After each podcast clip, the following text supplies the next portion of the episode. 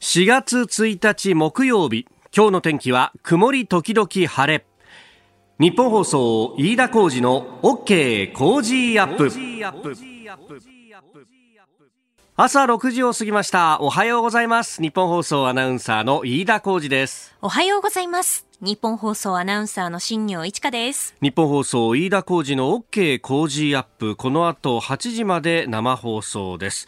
えー、4月1日新年度が今日から始まると、はい、いうことであります、えー、おかげさまでですねこの OK 工事アップも新年度なんとか乗り越えまして、ええー、明日からなんですけれども明日で、えー、丸3年が経って4年目を迎えると、えー、いうことになります、えー、本当に皆さんの支えていただくその力のおかげという感じで。ありがとうございます。いや4月1日。まああのエイプリルフールなんて言ってですね。昔はあの結構新聞の紙面でもですねまああのうそんこの紙面を 一面トップで、えー、書いてであのその脇の方にいやこれ嘘だよみたいのがね、えー、出たりとかっていうのはこれは結構東京新聞が凝ったことをやってたりとかですね、えー、えー、していて、うん、あのー、面白かったんですけどさすがにですねまあご時世もあるのか、えー、今日の一面は、えー、隠し嘘みたいなものを書くところはないですね。はい、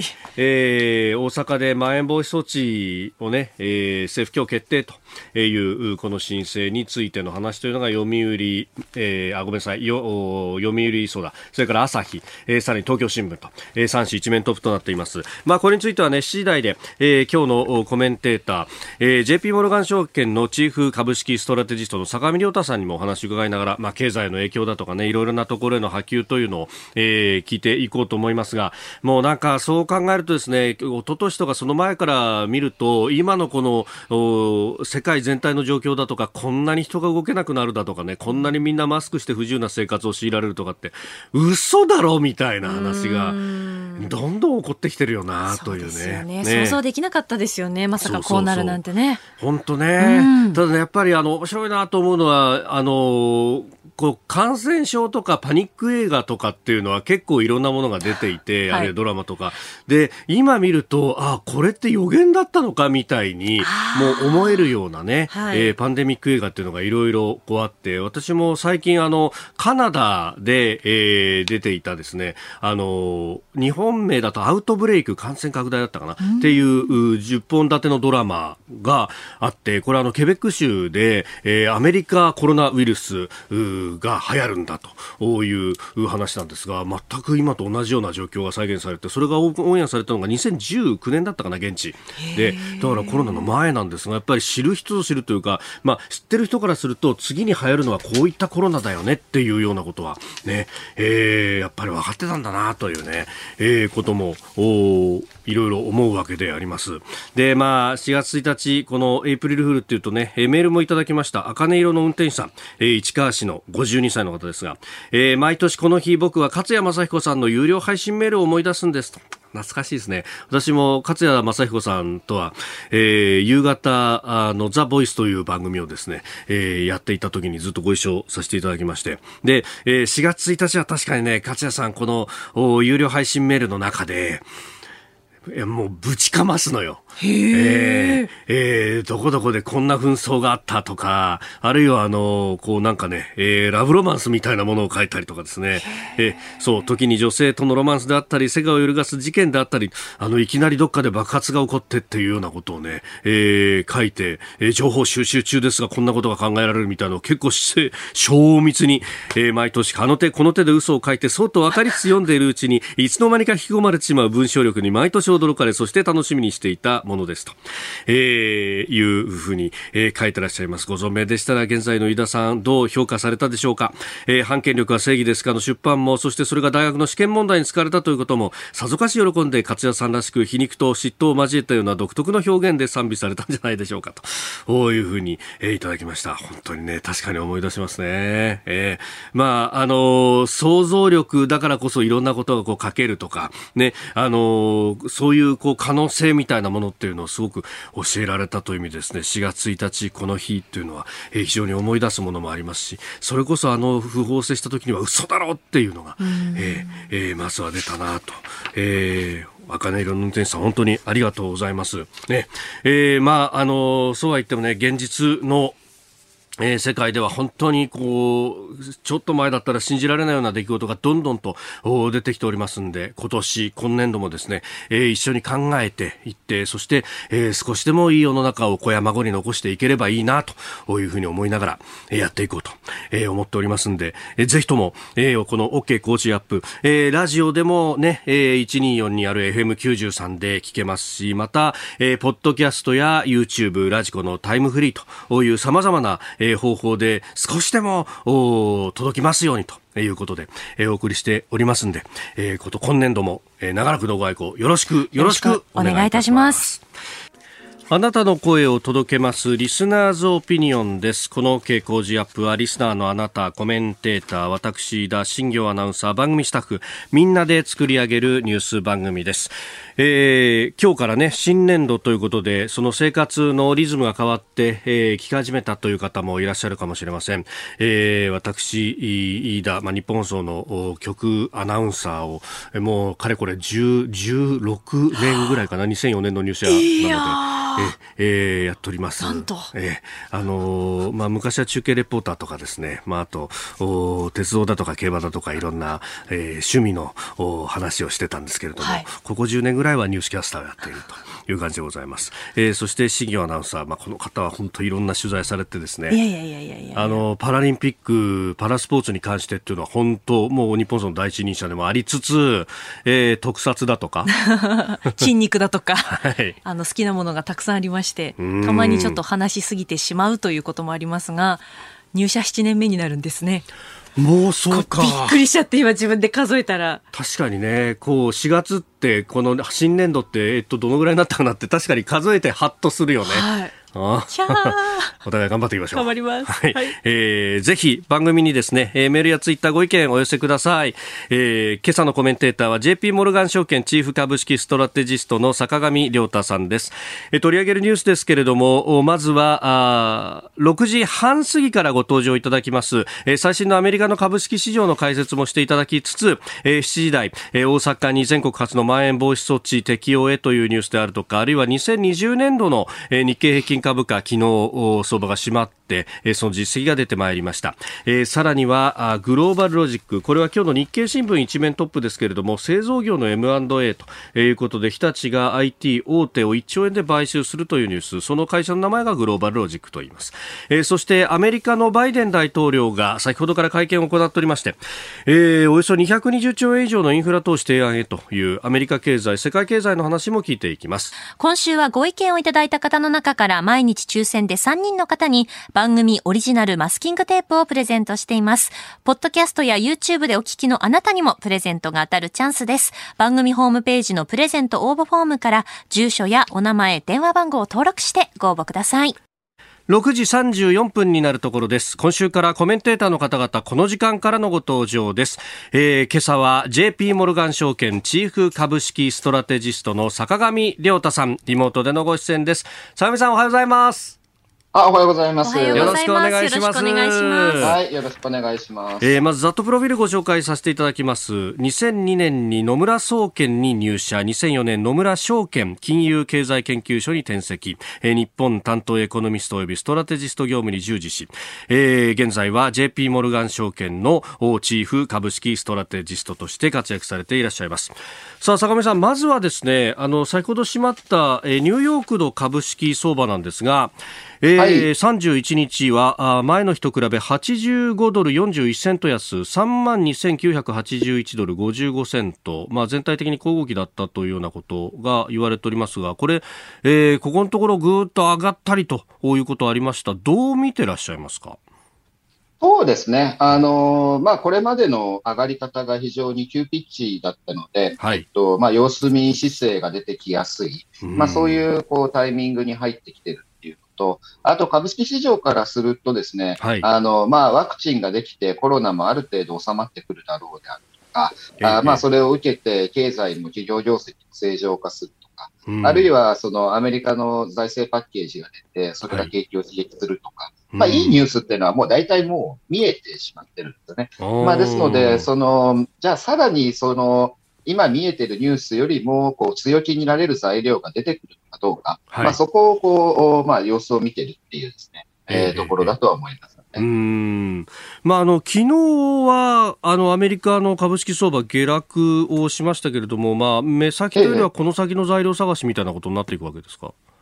そうですね、この先の材料探しで、まあ、より一段経済に明るさがこう見えてくるですね。はい、えー、まあ、当然、その今出てきているそのインフラ投資が、はい、まあ、どのぐらいの規模で、えーまあ、実際に、えー、実行に移されるかどうか、その見通しが立ってくるとか、はい、まあ、そういったこうニュース探しっていうところが、あの、焦点だとは思います。うん。あの IMF の世界経済見通しがまもなく出ますけれども、それに向けて、ええ、あの IMF の専務理事のギョルゲワさんが、あの2021年、今年と来年、あのかなり情報修正するというようなニュースが出てきました、うん、まあ今年後半にかけてっていうのは、まあ、かなり明るいというふうに見ていいんですか、これは？そうですね。あの、特にアメリカはですね、あの、まあ、先般も、おつあの、理解通貨、承認された、はい、あの、財政刺激の効果っていうのが、うん、もう確実に見込まれる状況ですから、うん、あの、まあ、経済は相当加速する。で、まあ、それを、受けて、まあ、経済見通しも情報修正ですね、はい、まあ、状況だとは思います。うん。まあ、そうすると、今度はあのインフレ懸念というようなところにもなってきますよね、長期金利は上がってきてるなんてことが、まあ、まあ、かまびすしく言われておりますけれども、その辺はどうご覧になります、はい、これ、なかなか難しいところで、ですね、えー、その長期金利が上昇すること、それ自体ですね、うん、そのいわゆるこう国際債券の投資の魅力がこう上がるわけですが、はい、そうすると株から債券に移る動きにつながる。じゃあ株下がるじゃないかっていう、まあ、こういう見方が一方であるわけです。はい。でただ、他方で、その、じゃあなんで金利が上がるのかっていうと、それは景気が良くなるから金利が上がるっていうことになるわけですから、じゃあそれって株にとってプラスの材料ですっていう話になりますので、じゃあその金利が上がるから株が下がるのか上がるのかっていうのは、結局はその背景に何があるのかっていうことに、まあ、起因する部分が大きいわけです。で、その意味で言うと、一般的には、あの、景気がやっぱり良くなるから、こう、金利が上がるっていう動きになっているが、あの、株は一時的に調整することはあっても、はい、やっぱり上昇するっていうのが、経験すなので、まあ、あの、個人的には、その、はい、今、金利が上がって、ちょっと株式市場が難聴になるような時っていうのは、ええ、まあ、これは一過性なので、あまりこう、心配する必要はないかな、というふうには思なるほど。えー、この後7時台もですね、まあ、このバイデン政権の追加の、まあ、経済のパッケージであるとか、あるいは日本の日経平均の年度の動きなども分析をいただこうと思っております。相見さん、今日もよろしくお願いします。はい、よろしくお願いします。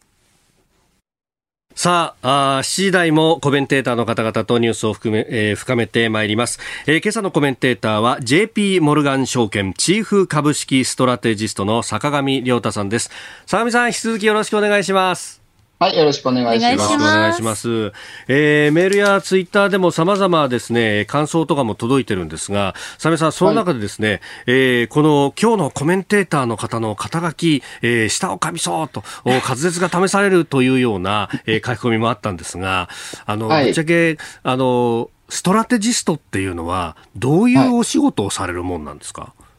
あの、すごく平たく申し上げると、あの、株式市場の予想をするっていう仕事なんですけれども、あの、もう少し細かく申し上げると、あの、株を運用しているプロの投資家ですね。機関投資家っていう、こう、投資信託。はい。ものすごい額を動かすような人たち。そうですね。そういう方々に、うんうん、あの、はい、今だったらこういうふうな戦略で、えー、運用した方がいいですよとかっていうのを、まあ、レポートとか、実際にこうお会いしてアドバイス。そういう仕事ですね。あまああのコロナの前だったらそうなるとねあの集めてセミナーをやったりとか個別にやったりとかできたと思うんですが今ってそれ難しくなりましたよね。はいそうですね。で、ただ、その日本株ですと、あの、そういうこう、大きな金額動かす投資家大体海外ので、なので、私なんかもコロナの前ですと、あの、年に10回ぐらい海外出張があるような、そういう感じだったんですけど、コロナになって、こういうリモートで、はい、あの、こうミーティングをするっていうのが普及したのでですね、はい、あの、まあそういう意味では出張しないですなるほど。あのところは、あの、あります。でもその分寝れなくなっちゃいますね。夜中とかでしょそうなんですよ。そうなんですよ。時差がありますからね。ですよね。あの、ええ、なるほど。いや、すいません。そんな中、朝早くから叩き起きて、今日もよろしくお願いします。はい、よろしくお願いします。ここで、ポッドキャスト、YouTube でお聞きのあなたにお知らせです。ラジオ局日本放送飯田浩二の OK コージーアップ週末増刊号を毎週土曜日の午後に配信しています。1週間のニュースの振り返りそしてこれからのニュースの予定さらにこの春からリニューアルして株式市場の動きについてや Cozy up コメンテーターの対談コーナーなどをお送りします。土曜日もぜひチェックしてください。あなたと一緒に作る朝のニュース番組飯田浩二の OK コージーアップ。海外でお聞きのあなたそして関東以外の地域でお聞きのあなたからの参加もお待ちしています。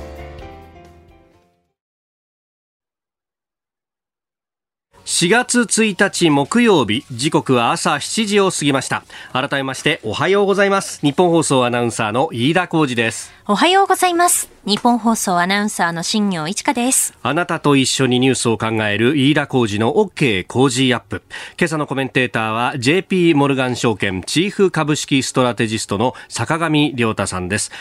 坂上さん改めましておはようございますおはようございます。よろしくお願いします。よろしくお願いします。相模さんには番組エンディングまでお付き合いいただきます。では、7時台最初のニュース、こちらです。政府、大阪に全国初のまん延防止措置適用へ。菅総理大臣は昨日新型コロナウイルスの感染が拡大している大阪府にまん延防止等重点措置を適用する考えを示しました、えー、大臣が集まりましてまん延防止対策ここについて明日会議を開いて、そこにかけることを決定をいたしました。総理官邸で記者団に語る菅総理のコメントをお聞きいただきました。正式に決定するのは今日ということであります。大阪感染者昨日が599人新規感染者が見つかったということでありますが。さあ相模さんこの経済の影響も甚大ですよね。そうですね。あの、まあ、やはり個別の業種ですね、特に飲食業ですとか観光業に対する、まあ、影響っていうのは非常に大きくなると思います。うん、これはやっぱりマーケットに対してもちょっと暗い影を落としますか？そうですね。あの、今、マーケットではですね、はい、あの、どちらかというと、まあ、先々は、あの、コロナの影響っていうのはだんだんなくなっていくだろうと、ね、というのを、こう、見に行ってるわけです。で、その点で、あの、日本に関して言うと、やっぱり懸念されているのは、はい、その、ワクチンの普及が先進国の中で圧倒的に遅い。いうですね、えー、まあ、ことですね。なので、まあ、他の国ですと、まあ、ワクチンも打ち始めてる。感染者多いけれども、まあ、ゆくゆくは良くなるだろうっていう見られてるんですけれども、まあ、日本の場合は、あの、そこがどうなるのか、ちょっと不透明ですね、問題はあうん。まあ、あの医療従事者中心に、ね、80万人ほど打たれてるということが出てきてますけれども、やっぱりこうどうですか、その情報っていうのもなかなか海外への伝わりっていうのは鈍かったりしますか？そうですね、まあ、海外の捉え方としては、まあ、とりあえず遅れてますよねっていうですね、ことですかね。でただ、今のところは、その海外の投資家なんかが考えてるのは、はい、まあ、遅れてるって言っても、その、欧米に比べて3ヶ月ぐらい遅れてついてくるんだろうから、うん、まあ、先々良くなる方向っていうのは変わらないでしょうと。えー、という、まあ、見方で、今のところ、そういう見方ですので、日本株だけが、こう、売られるとか、まあ、そういうことにはなってないということだと思います。うんあのこのコロナの、ね、日本の対応というのがまあ始まってから1年ちょっとが経つわけですけど、最初の頃って、やっぱり海外の伝わりとして、なんか日本隠してんじゃないかとか、そういうことって思われてたんですか？いや、そういうことはあんまりないんですけど、あの状況がよくわからないっていう、あまあ、言われてたっていうのはありますかね。ただ、あの、まあ、隠してるんじゃないかとか、まあ、日本だけが、あの、なんか、変なことになってるんじゃないかとか、うん、まあそういうことは、あまり、そこまでの不信感はうん逆にまあ数字だけで見ると、日本は感染者数がまあ諸外国と比べると2桁は違うというあたりっていうのは、これ、プラスに取る人たちもいましたか？そうですね、プラスに取る人たちあとは思います。でただ、よく聞かれたのは、はい、その感染者数がこれだけまあ他の国よりも少ないにもかかわらず、うん、なんで同じだけ経済が落ち込んでるんだっていうのは、あの、よく言われましたよね。うん、で、そこの説明っていうのはなかなか難しくて、まあ結局日本人は、はい、あの、まあ、こう、自己抑制的に動くというか、あの、まあ、心理的な影響がやっぱ大きく出るっていう説明になるんですけども、まあそこがちょっとこう、不思議にこう思われてますし、今もその経済は世界的に回復方向ですけど、はい、あの先進国の中だと日本が一番回復の速度が遅いんです。だからこれもで、なんでそんなに遅いんだっていうのは、あの、言われますよね。うん、なるほど。まあ、その辺はね、えー、まあ、ワクチンとのこう兼ね合いというところもあるのかもしれないですが、心理的な部分っていうのもやっぱりこう、経済に与える影響は大きいわけですかね？そうですね。やっぱり心理的なこう自粛モードっていうのが影響を与えている部分っていうのもあるとし、あとはその、まあ、日本のこう雇用制度の特殊性ですけれども、はい、その他の国だと、あの、業績悪くなるんだったらすぐクビになる。その代わり、まあ良くなりそうだったらすぐ良くされる。はい、で一方で日本は、そのクビにしない代わりに、賃金で手伝い。はい、で特にその調整するのがボーナスなん調整するのでで、そうすると、日本人は、その、こう業績悪いんで、今いいけれども、先々のボーナスが相当減るんじゃないかっていうふうに、やっぱ思う。でそうすると今はお金節約しようっていう話て、なかなか消費が戻ってこない。うんあの、いうところもあるんですね。うんまああのこの後ですね、えー、日経平均株価、そして足元の経済、さらにこれからどうするというあたりもお話しいただこうと思っております。おはようニュースネットワーク。東京有楽町日本放送キーステーションに全国のラジオ局21局を結んでお届けいたします。時刻は7時11分を過ぎました。おはようございます。日本放送アナウンサーの飯田浩二です。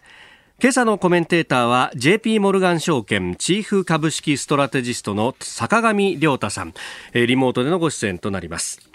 えー、取り上げるニュースこちらです2020年度の日経平均株価前年度からの値上がり幅は過去最大昨日3月31日の東京株式市場日経平均株価は5営業日ぶりに反落し前の日と比べ253円90銭安の2万9178円80銭で取引を終えました。年度末の株価としては3年ぶりの上昇でこの1年間で1万円余り値上がり。値上がり幅は過去最大となっております。ということで、相模さん、まあ、あのコロナ禍でありましたけれども、はい、年度で見ると、1万円を超えて値上がりしてきたということ、全体としてこの相場、どうご覧になっていらっしゃいましたか？そうですね。まあ、あの、昨年の3月に、まあ、コロナ禍で、えっと、株式市場、まあ、大きく下がって、はい、で、まあ、そこからこう、切り返してきて、で、この、まあ、たまたまタイミングっていうこともあるんですけれども、うん、この2020年度に関しては、まあ、基本的に右肩上がりっていうですね、うん、動きになったわけですね。うん、で、株式市場で、まあ、そういうですね、動きを受けて、はい、あの、やっぱり、こうコロナまだ大変なのに株だけこんなに上がるのは、おかしいんじゃないかとか、まあバブルじゃないかとか、まあそういうですね、えっと、まあ見方っていうのも、声も上がるんですけれども、はい、基本的には、えっと、まあ言えば、企業業績にしても経済にしても、まあ先々良くなっていくだろうっていうのを、やっぱりマーケットはこう、織り込んでいっていますし、で、今のところ、そのマーケットの見立てに沿うような形で、企業業績がもやっぱり改善してきていると,、えー、ということですので、まあ、その意味ではその、まあ、あまり不自然な株価の上昇ではない、えー、ということなんだと思うんです。うんまあ、これをその、まあ、各国金融緩和をしてね、えーまあ、市場に、えー、どんどんと貨幣を出しているというようなこともあるんで、これがもう完成相場じゃないかみたいな、うん、あるいは日銀 ETF で買い支えもしてるじゃないかみたいな批判もありますけど、うん、実際、そのマーケットを毎日見ていると、どうですか、その影響というものは？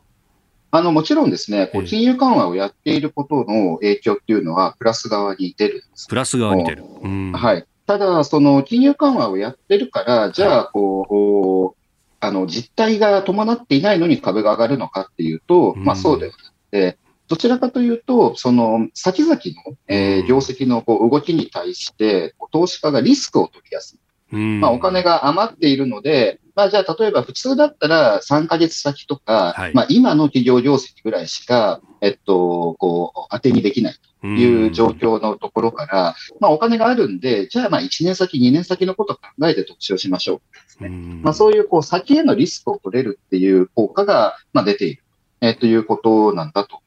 でで、そういう意味からすると、はい、まあ、決してその金融緩和が、あの、こう株高に立っとって、こう無縁ではないっていうこと。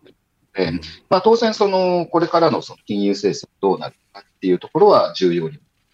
で、その意味で言うと、はい、あの、まあ、去年はですね、えっと、世界全体で、金融緩和度合いとしては、ね、もう、本当未曾有の大金融緩和。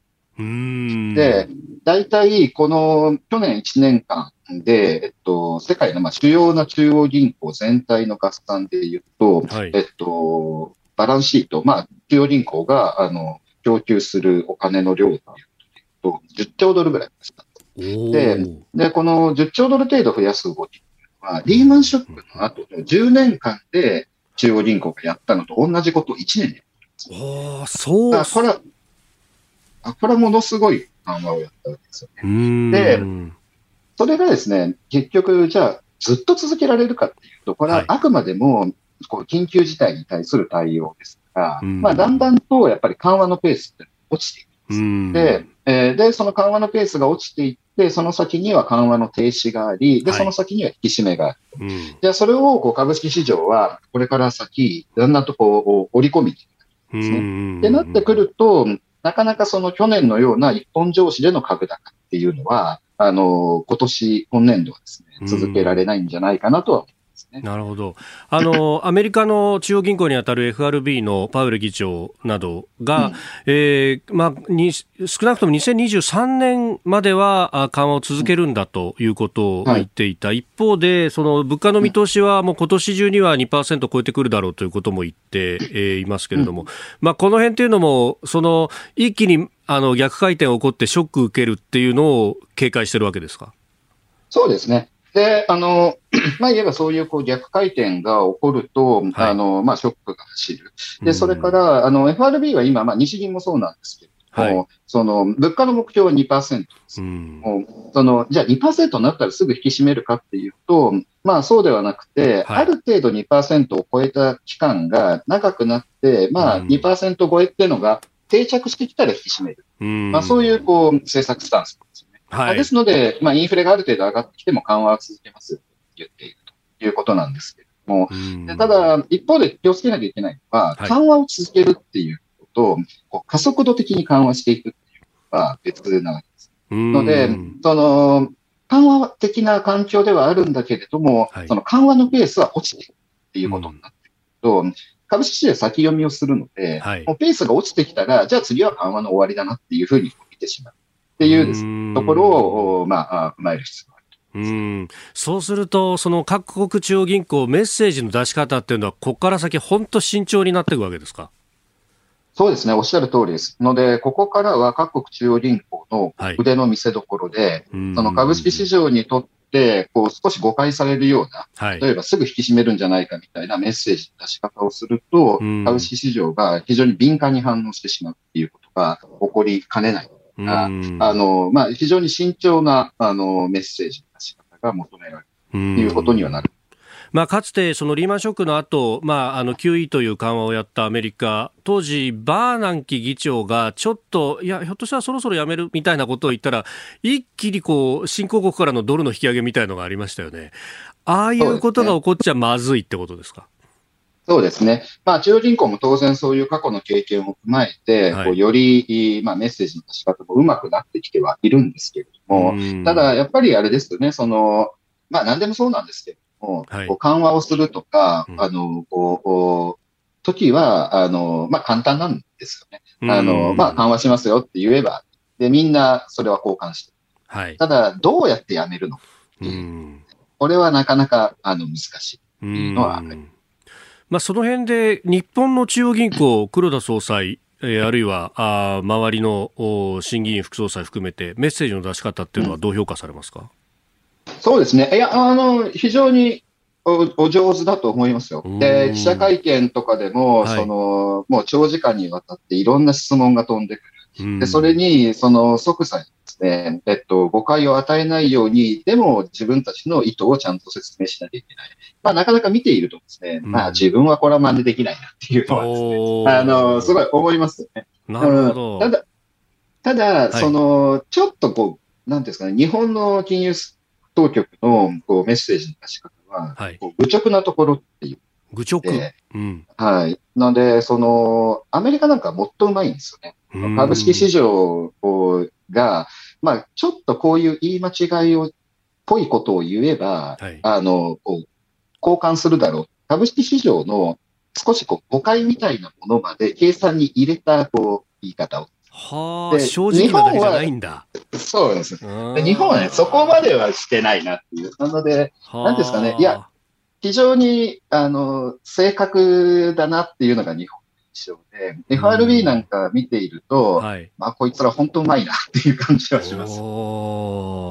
あのこの間の政策決定会合で少しそのマイナス金利の深掘りを容認するだとか、あの ETF の買い方変えるとか出ましたけど、うん、あれはどう評価されます、はい、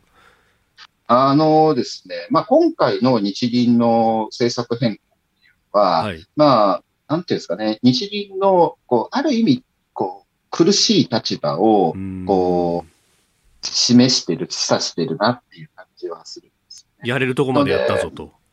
そうですね。で、やっぱり物理的にこのペースで続けていくのは難しい。はい、なので、日銀の本音としては、早めに、はい、まあ、このすごいペースでの金融緩和は少し離脱をしたい。でただ、その、それをあからさまに言うと、ええー、まあ、株式市場に悪影響すと。まあ、なので、例えば ETF の買い方にしても、はい、まああ、何かあれば最大12兆円は買いますよっていう、あのメッセージを残したまま、でもその今までは、まあどうあろうと6兆円は買いますよって言ってたんだけど、最低6兆、最大12兆って言ってたのを、ええ、最低6兆の方の、あの、コミットメントを取り下げてで、なので、それは意味してるのは、はい、本当はもう6兆円も買いたくですけれども、ええ、ただ何かあれば12章買いますよって言っておけば、え、あの、まあ、マーケットは安心する。まあ、その配慮。なるほど。えー、この時間 JP モルガン証券証券チーフ株式ストラテジスト坂上亮太さんとお送りしてまいりました、えー、日本放送でお聞きの方この後も坂上さんにお付き合いいただきます、えー、以上おはようニュースネットワークでした今朝のコメンテーターは JP モルガン証券チーフ株式ストラテジストの坂上亮太さんです。坂上さん引き続きよろしくお願いします。はい、よろしくお願いします。え続いて教えてニュースキーワードです。グローバルロジック。日立製作所は昨日アメリカ IT 企業のグローバルロジックを買収すると正式に発表しました。買収額は総額96億ドルおよそ1兆500億円で電気業界では過去最大級になるということです。えー、グローバルロジックはシステム開発会社でデジタルトランスフォーメーションに取り組む企業が使うシステム開発を手掛けているということだそうですがこれ日本のなんか製造業そのものみたいな会社がこういう動きするっていうのはどうご覧になります？そうですね。やっぱりまあこの世界的な流れっていうことなんですけれども、はい、まあ製造業からこう製造業の世界っていうは、やっぱりこう技術がどんどん発展していくと、だんだんと利益が出にくいっていうのがあるので、でそうすると、その、まあ言えばものづくりだけでは、なかなか十分に利益を上げられない。ってなると、その、まあそれ以外ですね、非製造業の分野にやっぱ進出していく。で、えー、まあ、うまくすれば、その非製造業の分野でのビジネスと、その製造業の分野でのビジネスを、はい、まあ、うまくえっと、融合して、うん、まあ、あこう、売り込んでいく、えー、という、まあ、意図だとですね。うん。まあ、これね、あの、日立製作所、まあ、あの、エネルギーとかもいろいろこうやってますけれども、まあ、やっぱり、こう、それだけではっていう、こう、ところになってきちゃうわけですね。まあそうですね。なので、こう、やっぱり今、日本の企業は全体にですね、はい、あの、やっぱりこう、より儲かる方にこうシフトするとか、集中していくっていう、はい、まあ方向、まあビジネスモデル変革っていうのをですね、えあの、やっぱり、あの、こう、模索してるんですね。で、まあ、私なんかがこういう動きをするっていうのもその一環ということで他方、こんな質問来てまして、川崎市の光一さん、4月1日からいろいろ変わりますけれども、企業の統合や改名っていうのもありますよねと、えー、ソニーがあソニーグループというふうに変わると、で、うん、楽天もグループがつくとか、スシローがフードライフカンパニーとか、えー、名前が変わりますよねと、どういう意図なんでしょうと。あのソニーは、これ、ある意味あれですか、ホールディングスの方をソニーグループにするっていうことなんですか？まあそうですね、そういうことになりですね。はい。まあ、あの会社ももともとその、あの、メーカーというようなイメージだったところから、どんどん業態変化してますよね。今、何、何の業界なのかわからないっていうようなところになってますが。そうですね。なので、まあ、今ですと、その、いわゆるエンターテイメントはい。が、ゲームの治療とか、まあ、そういうものが一方の柱で、で、他方で、その、えー、いわゆるハイテク関連の部品を作るっていうですね、はい、事業がえー、ということで、まあ、だいぶこう多様化している。うん。で、あのー、まあ、この日立みたいな充電メーカーで一個立ちはだかるのが例の脱炭素の話であるとか SDGs というものであるとか、まあ、企業は、はい、特に日本の場合はこうメーカーが多いとどうしても CO2 の排出量だって多くなりがちというところの中でこれどう対応していけばいいですかね、はい、日本全体として。まあ、日本全体としては、うん、あの、まあ、その、二酸化炭素排出をこう減らしていくっていうを、え。ー、まあ、施行していくいくしかないんですね。もうこれ世界的な流れなので、まあ、施行していくしかないんですけども、はい、その、その中で、えっと、まあ、いわゆる二酸化炭素排出に貢献するような技術っていうのは、日本のいろんな会社がこう持っていたりする。で、それを、その、どれだけ海外に売り込めるかっていうですね、はい、えー、ところが、やっぱり鍵に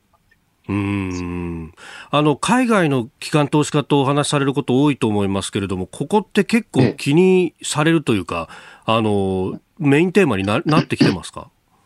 あもうこれが今後、あのまあ、数年、数十年続く、まあ、いわゆる環境変動対応で、各国がどうするのか、はい、各企業がどうするのかっていうですね、まあ、それはもう一番大きなテーマという認識があるとます。うんあのまあ、企業、おのおのがこういろんな打ち出しをするっていうのもそうですし、あのこれ、投資する立場からすると、株式選定にもこれやってるかやってないかみたいなのって影響されますか？されますね。これは、あの、完全にやっぱり二極化の世界なんですよ。結局、その、こういう気候変動に対応するっていうのは、基本的にはコストが増えるわけですから、企業にとってみると、えっと、悪材でただ、その、コスト増、そうですね。はい、ただ、その一方で、ええー、まあ、コスト増を、こう、製品に値段転嫁できる、競争力のある会社。あるいは、そういう環境対応の技術を持っているので、むしろそれで儲かる会社。はい。まあ、そういうのも出てくるんですが、こうそういう意味で言うと、えー、まあ、単にコスト増になるだけの会社と、はい、えー、まあ、これをきっかけにより儲かるようになる会社っていうのに、こう、非常に色分けされてく。ん。これね、業種によっては対応しようにもどこまでっていうのが難しいとか、あと、測る物差しっていうものがなんか結構いろいろあるというような話もありますが。そうですね。まあ、それはもうその通りで、えっと、まあ、どういうふうにじゃあ測るのか、酸化炭素排出の行動を測るのかとか、えー、どうやったってそれを減らすことはできないだろうっていう話とどうするのか。これは実はまだ世界的にもあの答えが出てないっていうですね、あの、ところだと思いますね。ので、ただまあ、とりあえずは目標を掲げて、はい、で、それに向けてみんな努力しましょうまだその段階なので、えー、その物差しのところをどういうふうに作るのかで、うまくすれば、自国にとって有利な物差しをグローバルスタンダードにするというのが、まあ、その各国が今持っている思いうことになりますし、でその点では欧州が先行してますで、はい、まあ、それにどう追いつくかっていうので、アメリカも中国も日本も今、あの、相次いで、えー、取り組みを強化するという話をしているということだと思います。これどうなんですか？取り組みを強化するというのは、日本のスタンダードを作って、それを飲ませようとするみたいな、こ一連の戦略なんですかね？まあ、それもありますけど、もうちょっとそれをやるには、えー、あの、遅れを取ってしまっあまあ、むしろ、あまり自分たちにとって不利になりすぎないように、グローバルスタンダードの,、の形成にこう関与している、まあ、その段階じゃないかと。なるほど。ダメージコントロールをしなければいけない段階ということですか？そうですね。そういうことだと。ヨーロッパうまいですね、そういうのが。いや、これはうまいですよ。もう、多分欧州は、あの、もう何年もかけて準備をしていた、あことを出してきた。なるほど。え時刻7時42分です。お送りしております OK 工事アップ。お相手、私、日本放送アナウンサー、飯田浩二と、新業一華がお送りしています。今朝のコメンテーターは JP モルガン証券チーフ株式ストラテジストの坂上亮太さん。リモートでのご出演です。坂上さん、引き続きよろしくお願いします。はい、よろしくお願いします。えー、続いては、ここだけニューススクープアップです。この時間、最後のニュースを、スクープアップアメリカバイデン大統領およそ220兆円以上のインフラ投資提案。アメリカのバイデン大統領は現地31日ペンシルベニア州ピッツバーグを訪れまして8年間で合計2兆ドル日本円にしておよそ220兆円規模となるインフラ投資計画の提案について演説を行いました。えー、企業増税でその財源を賄うということで演説では数百万人の雇用を生み中国との国際競争に勝てるようにする計画だと強調、えー、議会に早期実現を呼びかけたということであります。さあ相模さんこれ概要はもう出ていたと思いますけれどもはい、あの中身に関して、まあ、基本的にはそれ通りだったという感じですか？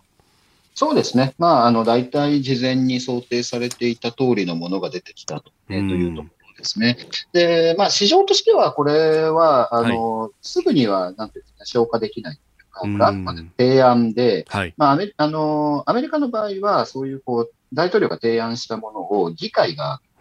いろいろ議論をしながら形を変えていきますから、はい、金額がどうなるのかっていうのも、中身がどうなるも、うんうん、まあ、これからの議会での審議次第、特に今はあのアメリカの上院が民主党と共和党で拮抗した状態にあります。はいまあ、共和党サイドがどう出るのかっていうところにもかかってというところですかね。共和党がどう出るか。まあ、あの、もともとね、あの、元来で考えると共和党小さな政府を目指すというふうに言われているので、こういった巨額な投資っていうものには、うん、まあ、あの、反発を示しそうだなと、素人目には思いますけれどもね。そうですね。で特にそのアメリカ共和党はあの増税に対するアレルギ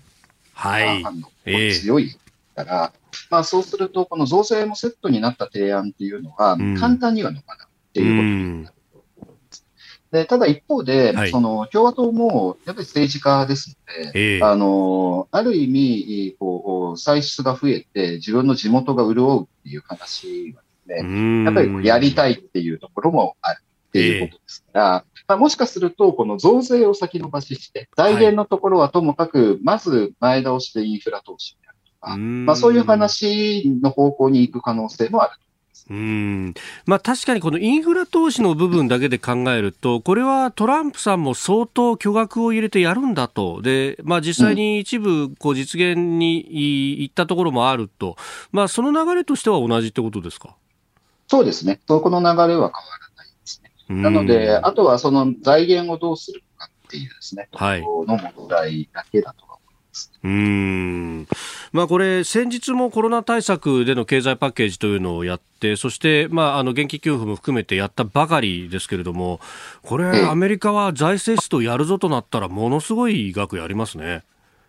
まあやっぱり、まあ、余裕があるっていうのもありますね。これまでその財政出動を、まあ、ある程度抑制してきたので、まあ、やろうと思えばどんとやれますよっていうですね、こともあるんですけども、まあ、それに加えて、やっぱりコロナ対策を、もそうですけれども、はい、ちょっとこう、なんていうんですかね、まあ、政策の、こう、タガが外れてきてる。まあ言えば、これだけ大変な時なんだから、巨額の司祭が認められるんだっていう方向に、やっぱなってきてる部分っていうのもある。うんこれ、世界各国、やっぱ財政と金融と両方やっていかなきゃっていうこう流れが強まってるように見えますね。そうですね。やはりその金融政策っていうのは、はい、まあ言えばこう、なんていうんですかね、まあ、例えると、こう漢方薬みたいなもので、なんとなくこう体力を向上させるのはありますけれども、はい、直接的な効果っていうのが。で一方で財政は、その直接的にもうその支出した分だけ経済を刺激するっていうのがありますから、まあこれをこう併用するっていうのが最近のこう世界にはなってうん。まあ、そこで、ね、あの世界各国、まあ、お札もすり、そして、えー、失踪していくという中で、この日本の対策規模っていうのはどうですか？あの、まあ、かなり、まあ、日本にしては、こう、頑張ってやって日本にしては。ね。はい。ええところだと思いますし、まあ、日本もちょっとこう、タガが外れてきてるっていうのは、その従来の、えー、日本の財政政策と比べればある。はいただ、その、やっぱりアメリカとか中国とか、その、他の国と比べると、やっぱり規模感では見劣りする。うん。えー、感じだと。うん。その日本の経済規模 GDP との対比で見るとどうですか？GDP との対比で見ますと、まあ、これどう計算するかっていうところはありますけれども、はい、まあ、結局 GDP に対するこう押し上げ効果としては、うん、うんそうですね。あの、やっぱりこれも欧米と比べると、やっぱり小さいということにはなるとは思います。うん。まあ、相上さん、そのあのマーケットの,、ね、あの視点として、その消費税の増税の際も、あの経済の影響等々を、はい、鑑みるとという話、いや、まあ、先送りないし、まあ、やめた方がいいんじゃないかというような話も、うん、あのあの当時もされていらっしゃいましたけれども、やっぱりこう、はい、まあ、財政出動とかが出ると、日本だとどうしてもこう国内だと無駄遣いだとか、大きすぎるみたいな話が出ますけど、うん、マーケットの反応っていうか、見方は逆なんですね、むしろ。そうですね。あのまあ、もともとは、えええっと、財政出動はあまりやらない方がいいんじゃないかとか、うん、で財政出動を、あのまあ、やりすぎることは、むしろネガティブということが、まあ、言われていたんですけども、はい、最近の流れとしては、あのまあ、財政出動をして金融緩和をやってっていうのを、うん、あの素直に交換するっていうのが、あの今の市場のあの流れだと思います。うん。であのこの先のこう見通しとして、まあ、2021年、22年と、まあ、IMF も良くなるぞっていうのが出てきてますけど、一方で、この地政学上のリスク、まあ、このバイデンさんも今回のこの経済パッケージで、やっぱ中国との国際競争というものをこう言ってますけれども、うん、この辺はマーケット、どこまで織り込んでるもんですか？そうですね、まあ、地政学リスクはですね、はい、基本的にはマーケット、なかなか織り込めないんです。あの、これもうどうなるかわからないっていうのがありますので、まあ、どちらかというと、こう、経済的な、こう、なんか、材料に対しては、先読み先読みで対応する。うん。地政学リスクに対しては、はい、まあ、本当に顕在化して何か紛争が起こるとか、そういうことが起こってからマーケットが起こる。で、まあ、その意味では、その地政学の方がよりこう市場にとってみると、リスクとしては大きいっていうですね、ことにはなります。うん。でかつサプライズのように突然来るという感じですか？そうなんですね。あの、まあ、読めないですからね、本当に。なので、この地政学リスクがあるからこうだみたいなのは、事前にこう考えるなかなかできないっていう問題があります。うんそして、まあ、今、ね、目下のところでというと、例えばミャンマーの話だとか、昨日アメリカの国務省の職員なども退避の命令が出たというような話がありましたが、この辺ってどこまで影響ありますか、うん、この辺はですね、まあ、影響としてはやっぱりあのそんなに大きくないですね、えっと、ところで、特にその今のこう状況っていうのは、あの、ちょっと平時ではないわけですね。あの、これだけ経済が落ち込んでから、あの、の回復過程に入っているので、こう、すごい大きな流れとして回復っていう流れがある。で、そういう中での、その、こう、悪材料は、まあ、言えば、あの、まあ、誤差の範囲。みたいな捉え方をするっていうのが事情。なので、こう、最近はですね、はい、あの、マーケットが、えっと、そういったこう材料に対してほとんど反応しない。うん。まあ、ことにはなるほど。あの、スエズ運河の貨物船の座礁とかも、じゃあそんなに反応しなかったって感じですか？反応してないですね。はなので、うん、っていうのが、やっぱり最近の傾しては。なので、こう、本当に凪ぎ状態で他の材料がないときであれば、はい、一つ一つ個別の材料に対して反応するっていう取るんです今回なんかで言うと、はい、その、例えば為替がこれだけ円安に動いてます。えー、それに対しても、はい、そうですね。でもほとんど反応しないんです。っていうのは、何もない時だったら円安に動けば、それだけ収益上がる。うんで例えば、105円が110円になれば、はい、まあ、日本企業の、えっと、収益ますと、まあ4%、5%ぐらいの押し上げようになる。そうですね。ただ、ただ、その、今は大きな流れとして、はい、えっと、例えば21年度の日本の企業収益って5割増ぐらい。じゃあ、その5割増が見えてる中での数パーセントの影響っていうのは、はい、まあ言えば、あの、誤差の範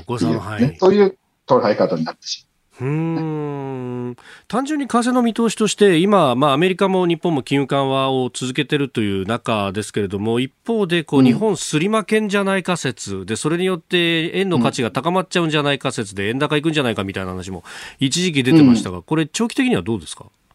長期的にはやっぱり円高のリスクは残ってると思います。で、まあ、どちらかというと、もともと、こう、まあ、ドルが安くなっていく方向を、はい、えー、まあ、市場は見ていた。で、それにこう当て込んだポジションを取っている人がたくさんいたところで、まあ、思いがけずアメリカの金利が上がってきて、これは、はい、あドル高要因じゃないという話で、まあ、今までのこう見込みがこう外れたっていうで、まあ、ポジションをこう巻き戻すっていうか解消する動きがまあ、それが今の、まあ、円安の動きにもつながっている。ああ。なるほど。ただ、長い目、長い目で見ると、やっぱり、ええ、どっちの方が考えができるか、どちらの方が財政う財政出すのか、金融緩和するのかと。そうですね。でそうすると、やっぱり、方向としては、ドル安可能性は十分なるほど。えー、この時間、まあ、アメリカの経済対策の話から世界経済というところお話をいただきました。このコーナーも含めてポッドキャスト YouTube ラジコタイムフリーでも配信していきます。番組ホームページご覧ください。ポッドキャスト YouTube でお聞きいただきましてありがとうございました。